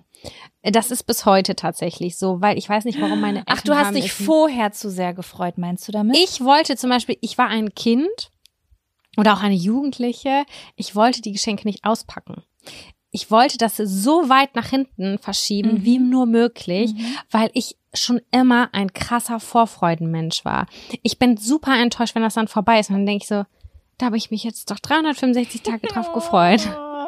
Krass, es ist äh, im krassen Kontrast zu den Leuten, mit denen ich übrigens gar nicht relaten kann, aber irgendwie all meine Freunde sonst sind so, die ähm, vorher gesucht und schon äh, die Schränke ihrer Eltern ausgepackt haben, weil sie es nicht aushalten konnten. So war ich nie. Und das, was du da erzählst, ist zumindest schon ein bisschen näher an dem, wie ich bin. Konnte ich gar nicht Ja. verstehen, wie man sich diese Überraschung kaputt machen konnte. Verstehe ich auch nicht so richtig. Und meine Eltern haben es auch ganz oft verkackt. Das muss ich jetzt an der Stelle einfach mal sagen. Ich sag's jetzt an der, ich habe mir, okay, das ist jetzt wirklich, das ist so traumatisierend gewesen. Jaco, ich habe mir ein fucking Eastpack gewünscht. Gott, ich war keine Ahnung, elf Jahre. Ich habe das ja erzählt. Ich habe genau die Story hier aufgeschrieben und Laura hat sie mir auch erzählt. Ich habe offen, offensichtlich ist es ein kollektives Kindheitstrauma. Ich wollte einen Eastpack haben, diese ganz billigen, scheiß 50 Euro, ohne irgendeine Lederverstärkung. Ich wollte nichts davon haben. Ich wollte einen Und scheiß Reißverschluss und die kleine Tasche. Gekriegt. Ich habe den teureren hässlich gekriegt mit dieser scheiß Rückenverstärkung mit diesen 95 kleinen Minifächern, die ausgesehen haben, wie mein Erdkundelehrer den getragen hat. Und ich war so, meine Mutter hat, ich weiß, dass sie sich voll gefreut hat, mir den zu übergeben. Ich habe den so wirklich voller Inbrunst habe ich denen gesagt, Mama, Papa, ich wünsche mir nur ein Eastpack, sonst gar nicht. Das ist das Dann hat- Einzige, was ich will im Leben. Dann haben die noch mal, keine Ahnung, 40 Euro draufgelegt, haben die Special Edition mir geschenkt und ich war so, das will ich jetzt aber hier an der Stelle gar nicht haben. Der war einfach ultra ugly und ich fand den scheiße. An Auch alle- heute finde ich An, den scheiße. an diese ganze Generation geht einmal raus. In dem Jahr, wo diese E-Specs gewünscht wurden, haben mindestens 10 Prozent aller Kinder wurden stark an Weihnachten und zu ihrem Geburtstag traumatisiert. Weil sie den mit der Doppeltasche gekriegt haben und den mit der Rückenverstärkung. Was sollte das denn? Das war doch nicht, das war so schlimm. Was? Warte mal, und bei dir war das auch so? Bei mir war es auch so und bei Laura war es auch so. Ich wollte Laura die Geschichte, sie, Laura und ich haben letztens noch hier im, im Flur darüber geredet und da haben wir noch laut gelacht, weil uns exakt dieselbe Geschichte passiert ist und exakt dieselbe Geschichte hast du gerade auch erzählt. Es war das nämlich gibt's auch doch nicht. Weihnachten, ich weiß nicht, ich glaube, das war sechste Klasse Weihnachten. Ich glaube, das müsste so sechste Klasse gewesen sein. Und da war, und da gab's halt diese billigen E-Spec-Dinger, das waren Säcke einfach. Und die hat man ganz tief getragen. Die meisten von euch wissen das wahrsch- wahrscheinlich noch. Wenn ihr es nicht getragen habt, dann vielleicht eure großen Geschwister. Die halt, hat man so tief getragen, dass sie fast in der Kniekehle hing. Ja. Und dann so cool über eine Schulter. Und es war halt so cool, dass es einfach dieses ganz einfache Modell war, was einfach nur einfarbig war. Meist, die meisten hatten ihn in dunkelblau. Und ich habe auch gesagt, ich will ihn in dunkelblau. Und ich habe ihn auch in dunkelblau gekriegt, aber halt die teurere Variante mit so einer Doppeltasche vo- vorne drauf. Also es gab ja diese kleine Tasche vorne vorne. Diesen Ra- extra Genau. Reißverschluss und der war halt doppelt bei mir und ich hatte halt eine stärke, eine, einen stärkeren Rücken, so eine Rückenverstärkung, die halt besser für den Rücken ist, weil meine Eltern schon immer sehr vorbildliche Eltern waren, was das angeht. Aber es war so, ich hatte ja schon im Kopf, dass ich den vielleicht kriege und ich habe das Paket gesehen und es war mega groß und ich war so aufgeregt und ich habe das aufgemacht und ich erinnere mich noch an diese furchtbaren Bauchschmerzen, die ich in dem Moment bekommen habe. Ich habe so Bauchschmerzen gekriegt und es war so eine Enttäuschung in mir und ich musste mit den Tränen kämpfen, aber ich wollte es ja nicht zeigen, weil ich ja wusste, wie viel Mühe meine Eltern sich gegeben haben. Ja. Ja, ich habe ich hab nichts, mir nichts anmerken lassen. Ich habe mich gefreut und dann habe ich ihn getragen. Viele Jahre. Ich glaube, ich konnte das nicht. Ich konnte das nicht unterdrücken. Ich glaube, vielleicht habe ich es auch sogar gesagt. Ja, du, ich, ich war noch ganz nie, sicher. ich, ich, ich, ich war noch nie gut im ehrlich auf Geschenke reagieren, wenn ich weiß, jemand hat sich richtig Mühe gegeben.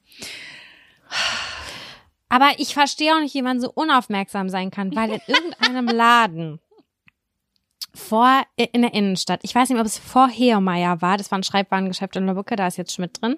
Und oder da vorne war noch so ein Taschenladen Richtung Salamander. Ich weiß nicht mehr genau. es Auf jeden gab, Fall waren es gab diese die auch bei Derberg unten drin, glaube ich. auch das und die waren immer auf so Drehständern und da konnte man sich die angucken. Ey, Jaco, ich weiß nicht, wie oft ich nach der Schule mir diese Rucksäcke angeguckt habe. Ich wünschte, ich würde heute noch etwas so anhimmeln, wie diese Rucksäcke ich damals angehimmelt habe. Krass, ja. Und das, das kriegt man doch mit als Mutter und Vater. Das kriegt man doch mit, dass das, dass das Kind nur dafür lebt. Ja, vor allen Dingen als Kind ist das ja noch so wichtig. Dieses eine Objekt ist ja nicht so, als ob du dann als Kind denkst, ja, tausche ich um oder so. Es ist so dieser eine Eastback, dieser eine Lami-Füller. Es ist, es gibt Ja, nur diese eine. Ausfüllung, diese eine Miss 60 Hose in dieser einen Farbe. Ist egal, ob das die anderen 150 Leute es auch tragen. Ich brauche genau dieses Ding und ich möchte nicht die bessere Variante haben, sondern diese. Genau so Ja. ist es. Ja, das war. Das gleiche hatte ich übrigens bei Miss 60 Hosen. Ich habe gerade ein altes äh, Fotoalbum angeguckt. Mhm. Äh, da habe ich mir eine Miss 60 Hose gewünscht und für mich war das nur die, wo das auf den Taschen war, mit den Zeichen auf der Arschtasche. Ist ja klar. So, und dann hatte ich aber so ein anderes Modell, das hatte gar keine Arschtaschen, das hatte vorne ein Zeichen, das war für mich überhaupt nicht das gleiche. Das hatte, das hatte nicht den gleichen Coolness-Faktor. Null. Das fand ich voll faszinierend, weil Miss 60 ist ja damals eigentlich dann so eine breit gefächerte Marke geworden, wo es halt mehrere Hosen von gab, die auch alle cool waren. Aber Mhm. am Anfang gab, hatten alle dieselbe Miss 60 Hose. Ja, Mann. Alle Ja. hatten, es war, ich hatte das Gefühl, die ganze Schule trägt nur eine einzige Hose. Das Ey, die haben so alles crazy. richtig gemacht. Die, haben Marke hat alles richtig, gemacht. Wirklich, das war so krass. Aber das ist heutzutage noch genauso. Ich finde es so krass, wenn ich, ich, ich fahre manchmal, also im Moment nicht wegen Coronavirus, aber ähm, viele Schüler fahren auch dieselbe Buslinie wie ich und es ist so krass, wie ich jedes halbe Jahr Items beobachten kann, die jeder trägt. Und das sind auch Sachen, die meine Freunde oder ich teilweise tragen, aber dann in den Schulbussen siehst du die Masse diese krass, diese fetten Fila-Schuhe zum Beispiel. Oder die äh, Nike Air Force. Alle, Hm. alle denselben Schuh an. Zwar 15 Mädchen in einer Reihe, alle haben denselben Schuh an. Das ist so krass einfach. Crazy. Ja, klar, ich wollte früher genauso sein auch. Genau so. Das war so aufregend. Es ist leider Mhm. nicht mehr so aufregend, wenn man alles darf und kann. Weil auch wenn wir ähm, an den Punkt kommen, wo wir sagen, oh ja, nee, diesen Monat leiste ich mir jetzt nicht einen neuen Schuh, mög, es sind, es, man hat andere Möglichkeiten und dadurch ist es nicht mehr so aufregend, wenn man nicht davon abhängig ist, dass Mama und Papa einem das kaufen und man richtig geil, cool, montags in der Schule mit auf. Ja, okay, das, die, die, man kriegt ja auch eine andere Awareness in der Schule, ne? Ey, wenn du so eine neue Hose hattest und du bist da montags in die Schule gekommen, ey, wie ich mich gefühlt habe, wie, äh, als würde ich gleich auf die Bühne gehen, weil ich die MTV Music Awards moderiere. Und heute ist das nicht mehr so. Null. Nee. Nee, Lau, ich habe mit Laura letztens noch drüber geredet, die hat gesagt, als sie noch bei Kiss FM gearbeitet hat, also so ein ganz, ganz junges Unternehmen, wo irgendwie alle zwischen 20, 25 sind, da wird es auch noch richtig appreciated, wenn du mit einem neuen Pulli reinkommst oder so. Aber ja, das ist halt nicht überall so, ne? Du, äh, ich würde jetzt gerne noch mal wissen, also war das auch dein beschissenstes Weihnachtsgeschenk, der Eastpack? Oder hab- hast du noch was Beschisseneres? Nee, das habe ich mir. Es sind zwei Dinge, an die ich mich erinnere, wirklich. Das war der, der Eastpack-Moment. Ähm, und das war, als ich mir ein Nomination-Armband gewünscht habe. Ja. Und dann habe ich eins gekriegt, aber nicht von Nomination, sondern halt so No. No-Name drin. Und falls ihr nicht wisst, was Nomination-Armbänder sind, weil ich glaube, wenn man nur drei, vier Jahre jünger ist als wir, dann, das war nicht lange da. Das war zwei Jahre oder so da, ne? ja. so wirklich da. Das waren halt so, pff, so Armbänder mit So Elementen. Glieder, ne? Ja, so Glieder. Und du konntest diese einzelnen Glieder austauschen. Du konntest eins rausnehmen und dafür ein anderes wieder reinmachen. Und da, die gab's dann mit einem Hufeisen drauf, mit einem Muffin drauf, mit einem Totenkopf drauf oder einem Strassstein. Und dann konntest du dir die halt so ganz individuell zusammenstellen. Halt so ein richtiges Teenager-Ding. So, hier, das Mhm. ist meine Identität. Schau auf mein Nomination-Armband. Und ähm, ja, es gab halt diese eine Marke, Nomination. Und äh, sowas ist Die wurde ja, später abgelöst von Thomas Sabo Ketten. Diese Stimmt. langen Ketten. Stimmt. Mhm, Und wo Das du deine so Individualität über dein, den Anhänger äh, definiert hast. Genau. Ja, und ähm, das ist halt so ein, ja, das war auch so eine, es war auch eine markenlastige Zeit, ne, wo es viel um Original und nicht, also du hattest halt das Original oder das Nicht-Original. Heutzutage gibt's ja so eine Bandbreite von Anbietern zu jeder Sache. Das war ja früher nicht Das so. stimmt. Ja, und dann kam halt.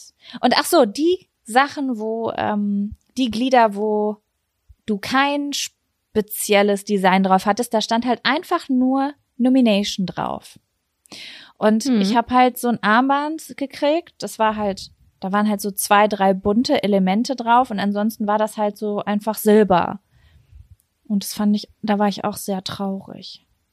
Ja, die Marken waren halt das A und O damals, Ja, ne? Marken waren echt krass. Im Grunde Mhm. genommen waren zu der Zeit fast alle Marken da, die jetzt auch wieder da sind. Dickies, Champion, Fila, Kalkani. Kalkani, genau, das ist, irgendwer hat letztens zu mir gesagt, das heißt Kalkanay, das heißt gar nicht Kalkani. Wie bitte? Ja, keine, ich In weiß, meiner Welt ich nicht. weiß nicht. Das ist, glaube ich, wie diese Levis Levi's Geschichte und das ist, das, irgendwer hat Was sagst gesagt, du zu dieser Hose? Levis. Ich sag auch Levis. I don't know. Es heißt für mich auch Kalkani. Punkt. Nicht Kalkanay. Danke. Kalkanay. Ja, das war alles so damals da und das war aber, vielleicht ist das heutzutage auch noch so, aber heutzutage, oder sage ich jetzt mal, als wir so 18, 19 waren, da ist es halt aufgebrochen, ne, so mit H&M und diesen ganzen Ketten. Die hatten wir bei uns nicht so und dann hatte man, wenn man ein Auto hatte, andere Möglichkeit. Da haben die Primarks eröffnet. Primark war ja keine Werbung an der Stelle, aber das war halt ein Ding damals, ne? Ja. Und dann ist das so ein bisschen aufgebrochen mit diesen Marken. Aber das war damals schon. ich weiß, aber ich habe ja eine Stiefschwester, die ist 16 Mhm. und bei der ist das aber trotzdem immer noch mit den Marken so. Das muss dann, ne, der, das muss der LS Pullover sein. Das war so schlimm. Die ganze Familie hat davon mitbekommen, dass es der LS Pullover sein muss. Aber was neu dazugekommen ist, das war bei uns nicht so. Äh, dass auch die jungen Mädels schon krass auf äh, High-End-Schminke gegangen sind. Durch MAC und äh, diese ganzen Charlotte Tilbury, was weiß ich nicht, was es da alles gibt. Ich bin ja auch immer noch großer äh, Essens-Fan und auch Naturkosmetik. Also was, dann habe ich irgendwann mal war ich bei ihr und habe in ihrer Schminkschublade so gestöbert und dachte so, what the fuck, Alter, das alles, was du hast, das ist mehr wert als mein Kleiderschrank. Ja, das Das ist richtig das, krass. Das Die hat ist, darauf bestanden. Das ist Social Media, ne? Das ist super, ja, super krass. Social Media. Weil es ist ja, ähm, ja, das ist, das hat so eine Entwicklung genommen. Ne? Als ich damals äh, mit YouTube angefangen habe, da gab es so wenig Influencer, die so krasse Schminke benutzt haben. Es gab halt diese, hier Snooki, Snookyful, solche Leute gab's, die halt die neue Essence oder die neue, es, wie heißt das, äh, Catrice äh, Line ausprobiert haben und dann so Looks damit geschminkt haben. Und aber auf einmal kamen die ganzen Make-up-Artists und dann ist das explodiert und auf einmal äh, hast du nur noch Benefit. Ey, weißt du was? Ich habe so, ich, ich habe ja, ähm, ich glaube, ich habe vor vor einem halben Jahr das erste Mal was von Benefit gekauft. Und das war für mich so, ich habe das bei so vielen Leuten gesehen, das war für mich so eine so eine Marke wie Oh Gott, ich habe jetzt gar keinen Vergleich. Ich habe gedacht, das ist so Preisklasse äh, L'Oreal. Weißt Ja. du? Also so Ja. diese diese diese ich dachte ja, also als Kind habe ich gedacht, L'Oreal ist High End. Weißt du? Ist, ist für mich heute immer noch. Ich Also, trotzdem also zweimal. ich will jetzt um Gottes Willen auf gar keinen Fall Werbung für L'Oreal machen, aber mir fällt gerade Maybelline Jada halt diese oder äh, was was da noch alles gibt, diese halt, die ein bisschen teurer sind als die Essence Schminke. So Sachen, die konnte ich mir einfach nicht leisten und dann habe ich gedacht, das ist die teuerste Schminke. Ja, scheiße, gar nicht. Geh erstmal in Douglas und, oder bei Sephora und guck mal, was Schminke kauf, kosten kann. Auf jeden Fall war ich in so einem Kack Douglas und hab mir da so ein ja, ich habe gedacht, ich brauche jetzt was für meine Augenbrauen und ich will mir mal hier was gönnen und gehe in Douglas und hol mir was von Benefit und da stehe ich an der Kasse und habe so ein Ding in der Hand und der, der, die, diese Sachen, die es mittlerweile auch als High-End-Produkte gibt, die sehen ja so super fancy aus. Die sind ja so spielerisch verpackt wie so scheißbillige Essence-Produkte. Ist Ja, so, ganz bunt ich und so. Dann nehme ich mir da so einen Kack-Stift mit für die Augenbrauen, denke ich, probier den mal aus. Da habe ich 24 Euro an der Kasse bezahlt. Mir ist äh, die Farbe aus dem Gesicht gewichen für so einen Augenbrauenstift. Ey Sam, da war der nicht mal gut zu Hause. Also ich will jetzt nicht Scheiße. gegen Benefit hier reden. Die haben bestimmt ganz tolle Produkte, aber das war so, I couldn't believe, dass, dass das Zeug so teuer ist. Heftigst. Bei Ja, Foundation ich, ähm, und so ist mir das klar. Ich habe schon richtig krass, also ich habe auch schon 40, 50 Euro für so Foundation bezahlt. Das ist für mich so, okay, komm, das geht auf die ganze Haut. Aber ich wusste nicht, dass man auch für so einen Kack Augenbrauenstift. Augenbrauenstift, den jeder Warte mal, aber hast du dir die dann nicht Hast du dir die dann nicht malen lassen? Kann man sich die dann bei Benefit nicht immer so testen lassen? Kann man das nicht machen? Ja, sowas mache ich nicht. Da muss ich mit so Leuten reden. oh, das ist, ich habe immer so, ich habe schon so weirde Verkaufsgespräche in meinem Leben. Du kennst mich doch, ich bin dann so, ah, echt? Oh ja, das sieht ja super aus. Und ich denke, oh Gott, das sieht ganz furchtbar aus. Und dann so, oh ja, ja, da kannst du direkt zur gehen. Lidschatten. Ja. Ja. Ah, vielen Dank. Äh, Einmal 99,90 Euro. Ja, kein Problem. Danke für dieses Schnäppchen. Dann gehe ich raus und weine. Witzigerweise war genauso mein erster Benefit-Kauf. Da bin ich, da hab ich, hab ich gesagt, ich brauche eine Foundation. Das war aber nicht in Deutschland. Ich weiß gar nicht mehr, in England oder in Spanien. Ich weiß nicht mehr ganz genau. Äh, da habe ich einen Kurztrip hingemacht und dann äh, war ich da und brauchte etwas. Und dann haben die mir ein Full-Face-Make-up gemacht und ich habe ausgesehen wie der übelste Clown. Das war richtig peinlich.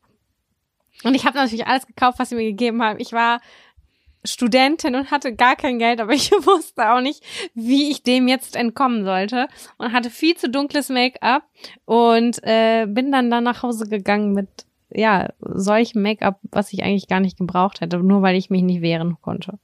Sowas ist ganz schlimm. Ja, ich habe auch also Make-up. Ich habe wirklich viele enttäuschende Make-up-Käufe gehabt in meinem Leben. Besonders auch Foundation-Käufe. Wo wir gerade bei Make-up sind, ne? Ja. Ich den Twist gerade zurückfinden will zu dem X-Miss guck Speziale. Auch, ja, ich gucke auch gerade auf meinem auf meinem Zettel Ma hier. Lippenstifte. Lippenstift ist etwas, was ich total gern verschenke und ich überhaupt nicht weiß, ob das jemals gut angekommen ist. Einfach, weil wenn ich dann ge gestöbert habe, habe ich dann so gedacht, oh, das ist eine Farbe, die wird jetzt, die wird jetzt meiner Schwester richtig gut stehen. Und dann kaufe ich die, weil ich finde, die auch so, die kann man so schön verpacken und die sind so klein. Und ich gönn mir das selber so selten mal so einen schönen Lippenstift, dass ich die dann voll oft verschenkt habe und ich bis heute gar nicht weiß, ob sich jemals wirklich jemand darüber gefreut hat. Muss mal nachfragen. Ich kann es dir nicht Mhm. sagen. Ich habe nie einen Lippenstift von dir gekriegt. Hast du denn etwas, was du ähm, standardmäßig verschenkt hast, neben Abwaschgutscheinen an deine Eltern vielleicht oder Saugen? Also, was als Kind erinnere ich mich daran, habe ich, ich habe das, ich habe da noch nicht so doll drüber nachgedacht, ob das Sinn macht oder nicht. Ich habe zu Weihnachten als Kind super gerne äh, Weihnachtsdeko verschenkt. Also, weil Da, die Geschichte hatten wir schon mal. Ja? Bei Ja, Derbeck, stimmt. der Weihnachtsmann. Genau, ja. genau. Und auch so Weihnachtskugeln und sowas. Ich habe irgendwie gedacht, das passt ja thematisch ins Konzept.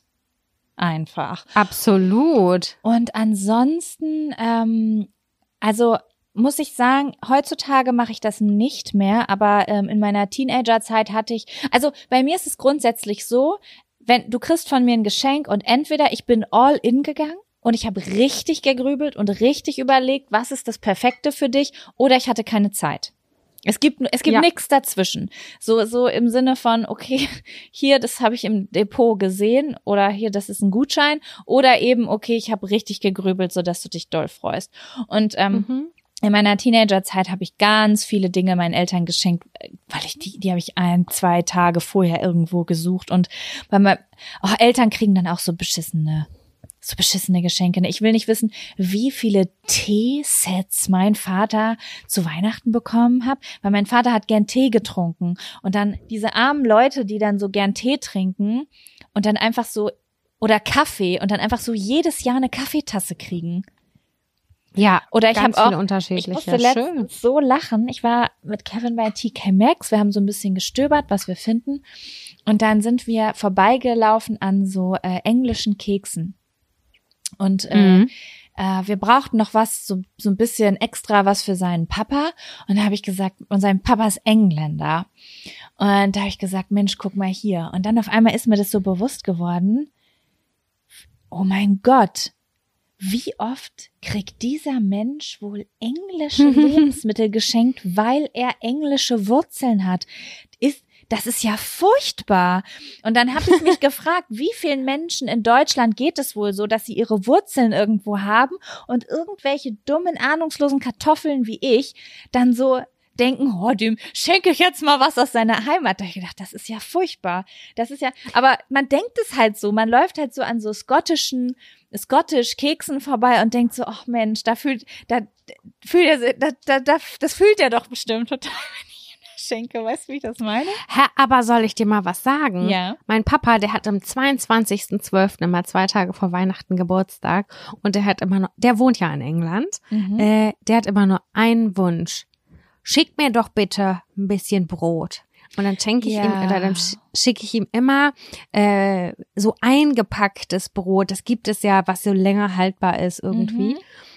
Und bei ihm geht die Summe total auf. Also diese ganze Idee geht voll auf bei ihm. Er feiert es immer richtig ab. Wenn er einfach so ein paar deutsche Produkte hat, der findet es richtig geil. Ja, das macht auch total Sinn. Und ich habe auch schon, ich erinnere mich auch schon an so richtig geile Fresskörbe, die wir für seinen Papa fertig gemacht haben und so. Aber am Ende des Tages macht es halt keinen Sinn, ihm jedes Jahr, und wir haben das schon echt öfter gemacht, also die ganze Familie, ihm sowas zu schenken, weil es gibt einen englischen Lebensmittelladen in Bielefeld, wo er wohnt. Wenn er das haben möchte, dann kann er sich in ein Auto setzen und kann das kaufen. Mm. So, weißt du, wie ich das meine?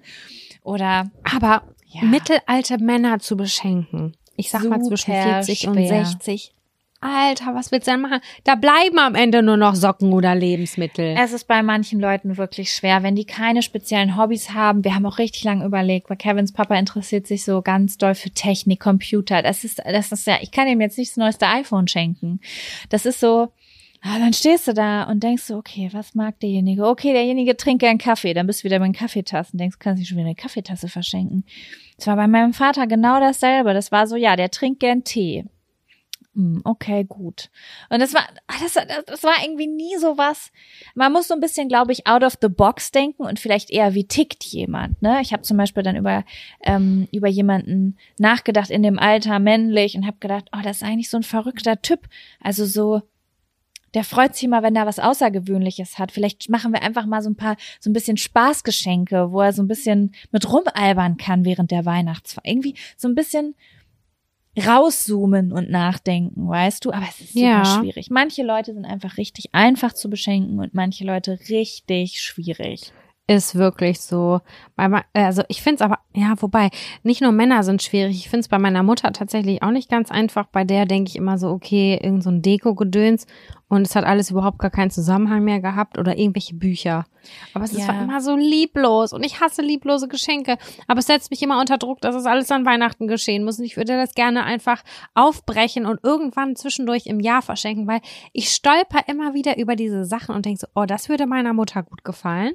Oder und dann kaufe ich es aber nicht. Ich nehme Ja, das sowas- mache ich dann nicht. Ich nehme das das mit nicht. oder ich setze mir das als Notiz ins iPhone, weil ich weiß, dass ich vor Weihnachten oder vorm Geburtstag dann total happy bin, dass ich das im Kopf habe.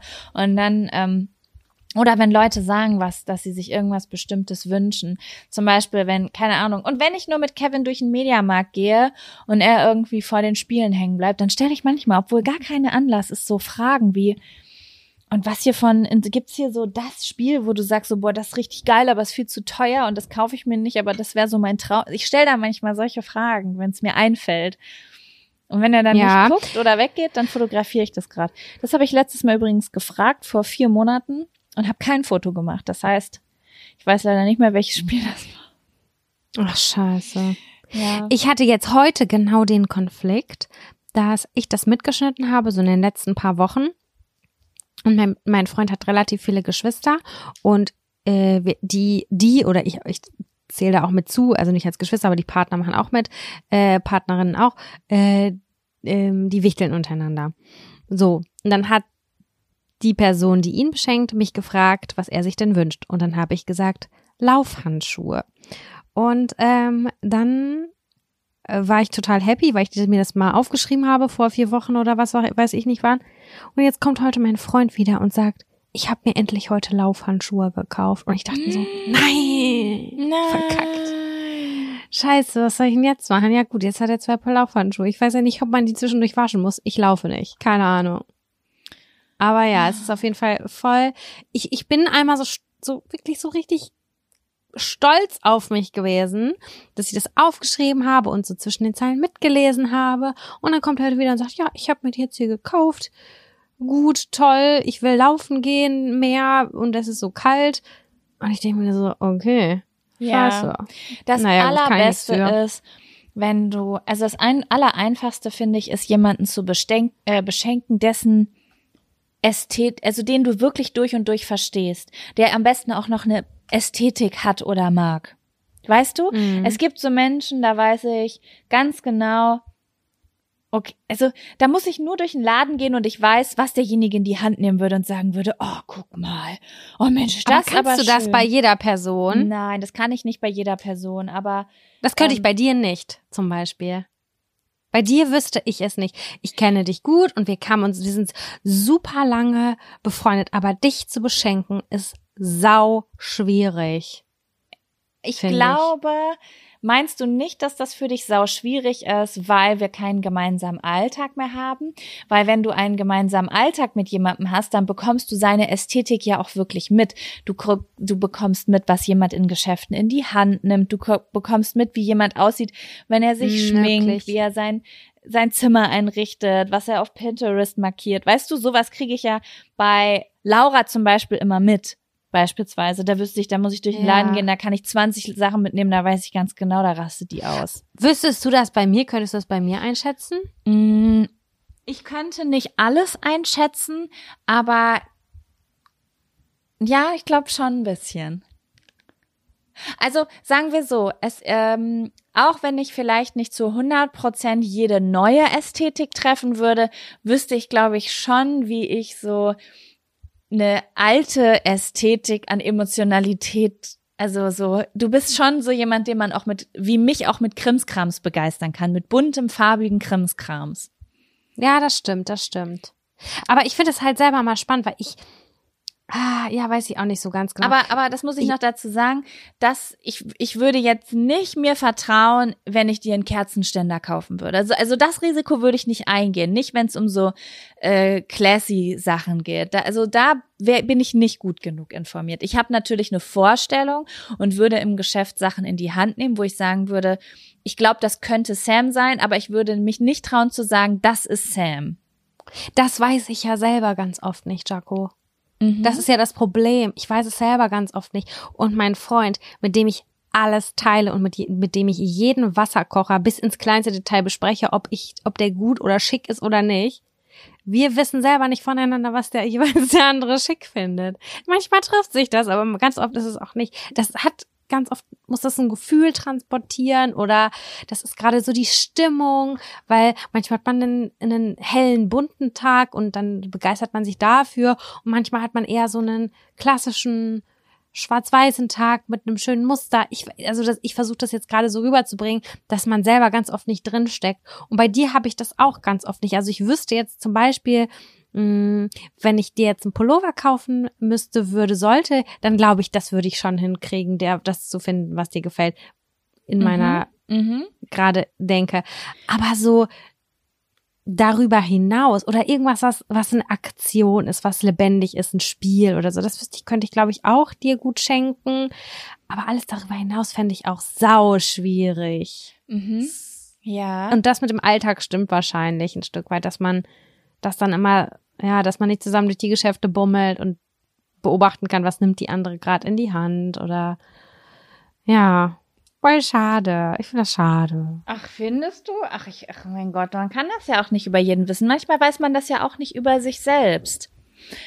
Ja, Ne? das stimmt. Aber ich glaube, wenn man, also, äh, ich muss sagen, ich war letztens, ich war letztens in einer Situation, wo ich durch Geschäfte gestreift bin und über meine Freundinnen nachdenken musste. Und ähm, ich glaube, und vorher hätte ich auch gesagt, dass ich nicht so wüsste, was zu wem passt, aber da ist mir schon aufgefallen, wie viel man doch über Leute weiß. Wie man, das, Mhm. das hat schon bei ganz kleinen Sachen ähm, angefangen. Das war für ein bestimmtes Projekt und es, also es war nur so theoretisch, ne? Ich musste was aufschreiben, aber dass ich alleine zum Beispiel wusste, ah, okay, Samira würde ich eher dieses Badesalz kaufen und Nisi eher dieses. Und da, wie man doch, also da, wenn man das so konkret wirklich macht und wirklich aktiv zum Beispiel in Geschäften ist, da fällt einem auf, wie viel man doch über Menschen weiß. Naja. Ähm, Sam, ich gucke hier mal gerade auf unseren Zettel, wo wir hier jetzt einfach so lapidar runtergeredet haben. Ähm, wir haben hier noch so ein paar Themen stehen. Was ich ganz spannend finde, ist der Punkt kuriose Weihnachten. Den hast du mir geschickt. Und da frage ich mich, hast du da was auf dem Schirm? Also, es ist ein Weihnachten, aber ich glaube, darüber haben wir schon einmal gesprochen. Dieses komische, mysteriöse, kuriose Weihnachten, an dem wir uns sehr doll betrunken haben und feiern gegangen sind und alle eine ganz schlimme Melancholie, die, die, die typische Melancholie, über die wir schon ganz oft geredet haben, in uns getragen haben. Das ist für mich das allerkurioseste Weihnachten, weil das ist für mich auch ein Stück weit das allerpräsenteste Weihnachten, was ich jemals hatte. Mhm, mhm. Du weißt, wovon ich spreche. Ich weiß genau, wovon du sprichst. Ja, das ist auch sehr, sehr präsent in meinem Kopf. Das habe ich hier auch wahrhaftig stehen. Und ich muss sagen, auch alles andere, was ich hier stehen habe, sind, glaube ich, Geschichten, die, über die wir schon mal gesprochen haben. Ich habe hier einmal unsere Heulerei im Auto. Ich, ich verbinde mit äh, Weihnachten sowieso dieses Betrinken im Auto, im Parkhaus vor dem Blue Mojo. Total krass. Genau, das haben wir nämlich mal, also haben wir das schon mal erzählt, dass wir das häufiger gemacht haben nach, nach der Bescherung und dem ganzen Familientrara? Ähm, ich glaube, wir haben es noch nie in vollem Umfang erzählt. Dieses, ja, es war eine, eine Tradition bei uns so, ich glaube so vier Jahre lang, vier, fünf Jahre lang, dass sobald wir alle, sobald die Bescherung vorbei war und es zu Hause so in die Mut kam, dass die Eltern versackt sind auf dem Sofa, dass man so angetestet hat, oh, ich glaube, jetzt kann ich mich verpissen. Und dann haben wir uns getroffen im Park. Beziehungsweise ich bin losgefahren mit meinem alten Ford Fiesta. War das der Ford Fiesta noch? Ich weiß es gar nicht. Nee, ein Twingo? Mein Gott, irgendeins von diesen Autos, auch Wirklich? Schrottautos, was ich da immer. Und dann habe ich äh, dich und alle, die bereit waren, eingesammelt. Und dann haben wir im Parkhaus vorgesoffen. Genau, und irgendwann mal, ich weiß nicht, warum das so war, da waren, ich glaube, wir waren vier oder fünf Girls und bei uns lief es alle, bei allen lief es katastrophal zu Hause. Wir hatten alle Stress mit unseren Eltern, wahrscheinlich, weil wir uns auch echt selten haben da blicken lassen und uns der Verantwortung komplett entzogen haben und voll unser Ding gefahren sind, wie das ganz normal ist in dem Alter, würde ich jetzt einfach mal so sagen, haben uns in dem Auto wiedergefunden und haben uns mit, äh, damals war das ganz oft so Schnaps, so süßer Schnaps, Behrensen oder so, haben uns einfach voll, Süßer und ein- nee, saurer und roter und saurer oder so, ne? Ja, und dann noch dieser Wackelpudding-Schnaps. Und haben uns da volle Kanne ein reingelötet. Und wie das so ist, wir haben einen harten Deep Talk gehabt dann, äh, vor dem Club im Parkhaus im Au Auto, äh, nach der Bescherung voll aufgebrezelt, während ich, also vorher hat man sich zu Pussycat Dolls wahrscheinlich im Badezimmer, im heimischen Badezimmer volle Kanne aufgehübscht. Und äh, dann ja, jeder hat ausgepackt, ne? Jeder hat so Sachen Ja. ausgepackt, die er vorher vielleicht auch noch nicht der Gruppe erzählt hat, so wirklich auch so Sachen zu Hause mit den Eltern, vielleicht auch so Struggles, keine Ahnung, was da damals los war, bei jedem Einzelnen auch so Sachen, die einem vielleicht unangenehm waren und das war richtig krass. Eine Freundin von uns haben dann, hat dann irgendwas rausgehauen, was, was das Ganze so ein bisschen lächerlich gemacht hat dann in dem Moment. Dann sind wir auch ausgestiegen und, und sind feiern gegangen. Aber das war echt ein krasser Moment.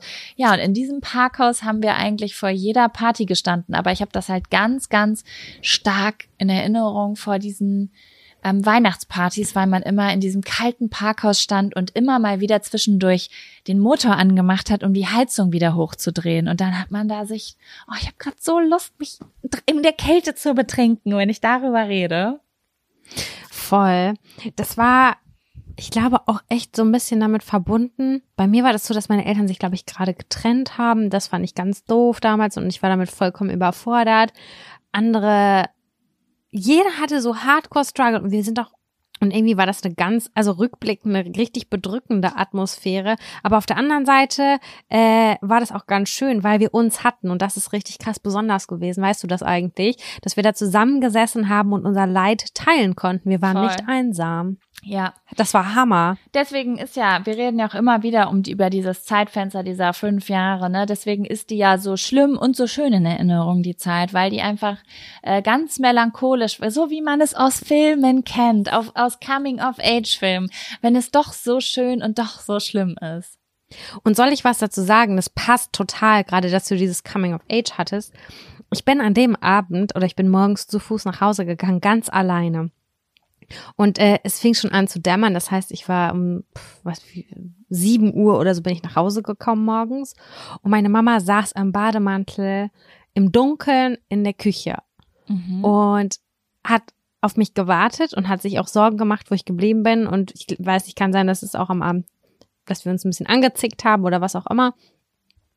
Und dann hatten wir morgens äh, in der Küche einen Deep Talk. Wir hatten einen Frau zu Frau Talk, äh, erwachsen, wie das so für mich alles war, die Zeit, auch wie meine Eltern sich getrennt haben, wie ich mich gerade fühle, ob alles okay ist bei mir, wie es bei ihr ist. Und wir hatten so ein auf Augenhöhe ein Gespräch, so nach dem Feiern, ich wahrscheinlich so gerade am Ausnüchtern und so, aber das hatte auch diese, diese, diesen Filmcharakter und ich erinnere das so krass, weil ich weiß, dass wir eine relativ doofe Phase hatten, aber in diesem Gespräch uns vollkommen geöffnet haben mhm. und irgendwie gut wussten, wie wir mit der anderen Person jeweils umgehen können. Und äh, das verbindet so, das ist für mich so dieser Abend, den werde ich wahrscheinlich noch in 50 Jahren genauso in Erinnerung haben, weil der für mich ziemlich groß war in Richtig den Emotionen. Schön. Na. Mhm. Ah, schön. Ach, Weihnachten. Verrücktes Weihnachten. Ja, die verrückten Sachen an Weihnachten sind bei mir auch selten zu Hause passiert. Die sind auf diesen komischen Partys passiert. Weißt du noch, dass wir einmal auf unsere Missionen gewartet haben? An Weihnachten und meine Mission ist nicht gekommen und ich war richtig abgefuckt. Boah, warte mal. Ähm, Unsere Missionen. Warte mal, wann war, warte, warte, kannst du mir ein bisschen mehr Kontext geben, damit ich weiß, damit ich das einordnen kann, die Mission? Ja, mm, die Mission waren die, ähm, ich weiß nicht, in welcher Beziehung die zueinander standen, aber wir waren danach irgendwann nochmal mit den zwei Boys in meiner Wohnung, in meiner Horrorwohnung. Oh mein Gott, ja, ich erinnere mich. Oh Gott, und weißt du was, Sam? Mhm. Ähm, deine Mission ist nicht gekommen. Aber meine Mission ist gekommen und an diesem Abend bin ich mit meiner Mission nach Hause gegangen und hatte einen One-Night-Stand. Und das, Sam, hätte ich verkraftet zu verpassen, wenn er nicht gekommen wäre. Das war so unangenehm. Ich glaube, ich habe diese Story hier schon mal angerissen irgendwie. Ich bin da äh, mit nach Hause gegangen und ich fand ihn ja auch toll. Ne? Ich war ja, äh, ich war in Hochzeitsstimmung auch ein bisschen, was total bescheuert war. Ich kannte den überhaupt nicht, aber ich war ja, du, du weißt ja, ne, man verliebt in die Liebe. Ganz oder gar nicht. Man ist ja, genau. verliebt in die Liebe. Und ähm, dann, dann hat das da angefangen und das war ganz furchtbar und hat auch, nee, oh, das war ganz, das war so ganz unangenehm. Das war eine Die Sexualität war unangenehm, ja, oder? Das war irgendwie, das hat so das war ganz schlimm und also so nicht schlimm, also jetzt, das war jetzt nicht emotional schlimm für mich, aber das war so, Gott, was soll das? Was mache ich hier? Das ist das Überflüssigste, was ich jemals in meinem ganzen Leben getan habe. Das war in meinem Kopf und dann, dann äh, ist der aufgestanden und hat einen, äh, ich während das ich hier erzähle, fällt mir auf, dass meine Mutter vor zwei Tagen zu mir gesagt hat, hm, ich habe angefangen, euren Podcast zu hören. Ja, hallo Mama. So, zurück zu meinem. One-Night-Stand. Ähm, ist er aufgestanden und hat, hat gesagt, er muss was trinken, weil er so doll Durst hat. Und dann, dann habe ich mich einfach angezogen. Ich habe mich einfach, ich habe mich, der hat quasi eine Pause gemacht, um was zu trinken und ich habe mich einfach angezogen, weil ich dachte, Hey, war der Sex so schlecht oder ja, was? das war so, das war ganz, wir waren gar nicht miteinander verbunden, nicht mal auf betrunkene Art und Weise. Das war so das Überflüssigste, was ich je in meinem Leben getan habe. Und das hat auch irgendwie wehgetan. Und dann dachte ich so, nee, sorry, aber ich war auch betrunken. Da ist man jetzt nicht so höflich, wie man es nüchtern ist. Da habe ich mich einfach eiskalt angezogen, habe gesagt, so das, also ich habe gar nichts gesagt. Und dann- korrekt von dir. Ja, dann saß der da und meinte so, oh, das ist echt unangenehm. Er hat es total auf sich bezogen. So, er hätte in seiner Leistung Ach so, oh Und nein. Ich habe das dann aber auch einfach so stehen lassen, weil ich dachte, schadet erstmal nicht, wenn du das denkst. Und ähm, dann war das ganz unangenehm, weil ich nicht wusste, wie ich am nächsten Tag nach Hause komme und mir ging's ganz schlecht. Und dann habe ich das meiner Nachbarin erzählt und die Mutter hat mich dann da abgeholt, glaube ich. Weil ich nicht wollte, dass Das meine ja Eltern mich da abholen. Ja. Und das war dann so, hm, okay, hallo. haha. Das war so richtiger Walk of Shame. Und ähm, ja, dann bin ich da nach Hause. Und äh, ja, der Typ hat dann das noch überall rum erzählt, das weiß ich noch. Da Wirklich? ja, was wirklich richtig wack war, wenn wir da, wenn wir uns daran erinnern, dass er davon ausgegangen ist, dass er irgendwas krass verkackt hat, was ja jetzt gar nicht so war. Aber er hat es ja gedacht und hatte trotzdem noch die Eier, das rumzuerzählen. Ähm, Crazy. ja, aber das war mir Ich konnte das egal. gar nicht glauben. Du warst, glaube ich, vor einem Jahr oder so auf einer Veranstaltung in Berlin und hast ihn zufälligerweise wiedergesehen, ne? Ja, stimmt, stimmt. Da muss ich richtig lachen. Wenn man so Leute aus der Heimatstadt irgendwo vom Dorf auf einmal so Jahre später, das ist mir schon zwei, dreimal passiert hier in Berlin, auf irgendwelchen großen Veranstaltungen wieder sieht und du denkst so, what, die Welt ist echt klein. Ja, irre. Ja, crazy. Warte mal. Ja, Jaco, ich, ja? wir, ach so, nee, erzähl. Nee, sag erst, was du sagen wolltest. Du wolltest das Ende einleiten, richtig? Nee, ich wollte gerade sagen, Alter, wir haben noch so geile, krasse äh, Themen hier drauf. Wir haben uns einfach verschlunzt in unserer, in unserem Gequatsche, was ich sehr, sehr schön und gut finde, weil ähm, man nicht so unterbrochen wird und, und wir die ganze Zeit noch mehr erzählen könnten. Wir haben ja noch so tolle Zettel. Krank an Weihnachten, Omas an Weihnachten, äh, wie wir unsere Tradition, was wir machen würden, etc. pp. Aber da das ja nicht, der Podcast ist ja nicht limitiert. Das heißt, wir werden ja vielleicht auch noch 7000 andere Weihnachtssendungen machen. Das Und dann haben wir die Zettel einfach noch für später. Das ist wahr, das ist wahr. Aber ich habe trotzdem noch eine Frage an dich zu diesem Zettel krank an Weihnachten, weil ich wissen möchte, warum hast du das aufgeschrieben? Warst du schon mal krank an Weihnachten? Hey, also ich habe erst mal darüber nachgedacht, äh, dass ich dich und auch mich in meinem Gehirn abgespeichert habe, immer wenn so Special Aktionen waren. Sprich, wenn du äh, in Urlaub gefahren bist oder wenn irgendeine fette Party war oder so. Irgendwas war immer. Das habe ich bei dir so abgespeichert, das habe ich bei mir auch so abgespeichert. Und ja, ich war schon mal richtig, richtig krank an Weihnachten und äh, dachte und wollte dich halt auch fragen, ob du auch schon mal so richtig, richtig krank an Weihnachten gewesen bist. Hm, Ich erinnere mich nicht dran, ehrlich gesagt. Es kann sein, dass ich es mal war, aber ich habe es nicht in Erinnerung. Das Einzige, was ich in Erinnerung habe, war, ähm, du hast es am Anfang dieser Folge schon angesprochen, dass wir einmal auf so einer, es, es gibt immer so eine Party in der alten Post in Lübeck, ich glaube Night Before Christmas heißt das. Du bist da, glaube ich, sehr, sehr viele Jahre gewesen. Das war nie so meine Party. Es gibt so drei, vier verschiedene Weihnachtspartys in und um unsere Heimatstadt und jeder fährt da so eine andere Religion. Und ich bin da nie so gewesen, aber vor ein paar, vor drei Jahren oder so bin ich da mal mit hingekommen. Und da hab ich mir richtig einen hinter die Binde gekippt. Ich glaube, da hatte ich Monate vorher nix getrunken. Und dann habe ich da richtig zugelangt. Und ich war so, hier den Wodka nehme ich, hier den Tequila nehme ich. Ach, hier ein Bier, ah, hier ist noch eine Mische. Ich habe einfach so getan, als hätte, als hätte es vor der letzten, also zwischen dieser und der letzten Party gar nichts, da wäre gar keine Zeit vergangen. Weißt du? Ja, ja. Und ich weiß noch, wie die Bedienung mich angeguckt hat und gesagt hat, und es war eine Person auch, wo ich, der, der wo ich gedacht habe, halt doch deine Fresse, was willst du tun von mir? Eine Person, die ich kannte, ne? Bist du dir sicher? Kenne ich die Das- Person Ja, auch? du kennst die Person auch, du wirst jetzt würgen. Und dann, ähm, dann so, bist du dir sicher, dass du das trinken willst? Und da habe ich gedacht, du hältst dein Maul für die Frage, trinke ich jetzt fünf.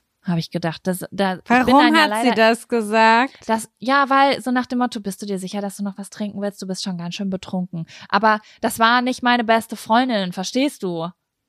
Ja. Und dann habe Ich ich, aus Trotz das. natürlich noch drei getrunken, weil so bin ich dann ja. Und äh, wow. Ich wünschte, du könntest meinen Gesichtsausdruck gerade sehen. Wieso? Der ist so richtig so, dass so die Nase so angezogen ist und so ein bisschen what einfach. Ja, und ähm, ja, da habe ich auf jeden Fall, da, da sagen wir so, da äh, habe ich einiges an Geld, ist durch mein System gelaufen. Und ähm, da ging es mir am nächsten Tag, und das war ja Heiligabend, so schlecht, wie noch nie in meinem ganzen Leben es mir ergangen ist nach Alkohol. Ich habe Scheiße, du katerst auch zu hart, Jaco. Ich kater so hart. Ich habe den ganzen Tag gekotzt. Ich hatte, ich habe gekotzt, gekotzt, gekotzt, bis nur noch Galle kam. Ich dachte, ich verrecke. und dann war es irgendwann fünf Uhr und ich wusste, gleich gibt's Essen, gleich ist Heiligabend und ich wollte sterben. Ich wollte sterben. Und dann ist noch meine Nachbarin runtergekommen, hat mir Iberogast gebracht hat gesagt, probier's damit. Und da habe ich mich dann langsam mit erholt, so dass ich dann um 18 Uhr, nachdem diese Tropfen gewirkt hatten, äh, mit am Tisch saß und so ein bisschen mitessen konnte. Da habe ich mir so das Weihnachtsfest einfach mit verschossen. Das werde ich nie vergessen. Habe ich gelitten. Drei Tage war, sind vergangen, bis meine Verdauung wieder äh, in der Spur war. Also, ich finde, so rückblickend ist es zu verkraften, denn ich war auch auf dieser Party und ich wusste aber nicht, dass du auf dieser Party bist und wir haben uns da zufällig getroffen. Das war ein Highlight. Das war, glaube ich, Mhm. damals die Zeit, wo wir noch nicht so viel miteinander wieder konnten. Oder ich weiß es nicht ganz genau. Auf jeden Fall, oder ich wusste es. Wir hatten Du warst auf jeden Fall mit deinem Cousin miteinander, aber war ne, es war jetzt nicht so, dass wir super dicke waren. Wir haben so alle zwei Monate mal miteinander telefoniert, glaube ich. So war das. Genau. Stimmt, ich war Und mit meinem Cousin und war meiner toll. Cousine da und ja. Aber ja, Ich- ich, es war, es ist, ich weiß auch nicht, ich weiß nicht, wie das bei dir ist, aber diese Party, da waren nie so, da, ja, da waren mich natürlich auch nicht. Leute, die ich kannte, aber das waren nicht da, die Leute, mit denen ich dicke war, als ich, ähm, Doch, Jaco, aber an der, da, an dem Abend waren da die Leute auch da. Das weiß ich ganz genau. ja, aber nicht alle. Nicht der Nee, Teil, der für, nicht der. Teil, der für mich interessant war. Höchstens andere vielleicht, aber Ja, das, das, das, das mag sein. Aber ich hatte kurz, und es war früher, ich weiß nicht, ob das ein Stück weit so war oder ob es nur so, ob ich es mir eingebildet habe, es kann natürlich auch sein, dass wir zu zweit, Mhm. das war schon immer so, ah, Jaco und Samira sind da. Das war für mich, das ist so abgespeichert gewesen auf unseren Dorffeiern. Und das war lange her. Und ich hatte an dem Abend, weil wir so auch gebondet haben wieder, voll das Gefühl, so, ja, wir sind back auf dem Dancefloor und es ist alles so wie vorher irgendwie. Und es waren viele ähnliche Gesichter da. Und doch, wie du das gerade gesagt hast mit der Frau, die da gefragt hat, ob du noch was trinken willst, man hatte immer noch Feinde. Das und die waren wahr. da. Und die Oh waren existent. Jetzt bin ich so traurig, weil, um ehrlich zu sein, diese Situation an der Theke da ist eigentlich die einzige, an der ich mich, an die ich mich Ey, ich wenn das gleich offen, äh, wenn wir gleich ausmachen, dann nenne ich noch ein paar Namen, was da passiert ist noch. Okay, gut. Darauf bin ich gespannt. Darauf bin ich gespannt. Ja. Ja, das war eine geile Folge. Und wir müssen, der, also der, der diese Folge schneidet, der, der muss ja gar nichts machen. Das, das kannst du ja so abheben, das, das Schätzchen. Jaco und ich haben vorab gesprochen und haben gesagt, ey, wir wissen nicht so richtig, ob wir diese Folge voll kriegen mit Weihnachten. Und ich sag mal so, wir können noch mindestens drei weitere Folgen füllen. Auf und jeden Fall. Der Rass, das ist, hat noch nicht mal der Rassismus meiner Oma an Weihnachten äh, Platz gefunden. Den spare ich mir für nächstes Jahr auf. Ja, und die angebrochenen Geschenke meiner Oma sind auch noch nicht mit integriert. Also freut euch auf nächstes Jahr. Ja, dann würde ich mal sagen, wir haben heute den 20. Dezember, wenn ich das richtig auf dem Schirm habe. Dann Ja. wünsche ich, wünschen wir euch ein wunderschönes Weihnachten voller so zumindest mit vielleicht ein paar Menschen, seines ganz nette, seines rassistische Omas, egal was es ist. Ich wünsche euch, dass es schön oder zumindest kurios wird. Bleibt ruhig. Bleibt ruhig, immer Und tief atmen. Esst was Gutes, genau. was Gutes. Und ich würde mich freuen, äh, Jaco, wenn wir in der nächsten Folge, das ist die letzte Folge des Jahres, vielleicht unseren Jahresab- und Fun-Faktor küren würden. Oh, das fände ich gut. Und vielleicht können wir auch, wollen wir nächste Folge einen Jahresrückblick vielleicht machen? Oh, das finde ich toll. Ich weiß gar nicht, was das bedeutet, aber ich finde es toll. Ich weiß auch nicht, was das bedeutet, aber ich glaube, ich fände es ganz schön, einmal rückblickend zu schauen, wie war das Jahr 2020. Wahrscheinlich, wenn wir das ab jetzt jedes Jahr machen, wird es wahrscheinlich die turbulenteste Folge, die wir jemals hochgeladen haben, äh, als wir das Jahr 2020 zusammenfassen. Aber dass wir so ein bisschen, bisschen unsere, unser, von unserem Jahr einmal zusammenfassen, was uns alles passiert. Okay. Und was ich auch richtig spannend finden würde, ist, welche Folge könnt ihr sagen, habt ihr eine Lieblingsfolge? Wo habt ihr besonders viel gelacht oder geschmunzelt oder darüber nachgedacht? Gibt es irgendwas, was euch sehr beschäftigt hat? Falls da, falls euch da spontan etwas einfällt, jetzt ihr braucht nicht lange grübeln oder recherchieren, überhaupt nicht. Aber wenn ihr sagt, das war eine richtig tolle Folge, das hat mir richtig gut gefallen, dann lasst es uns doch einfach wissen. Oh ja, das wäre schön. Vielleicht können wir ein paar davon ähm, teilen. Genau, und dann schneiden wir das irgendwie zusammen oder so. Mal schauen, was daraus wird. Ja, okay, Sam, dann wünsche ich auch dir frohe Weihnachten. Frohe Und, Weihnachten. Ähm, wir sprechen uns nächste Woche wieder. Am Ende Machen wir. dieses Jahres. Am Ende des Jahres, Genau. was in die Geschichtsbücher eingehen wird. Richtig. Bleibt alle gesund und fühlt euch umarmt. Macht's gut.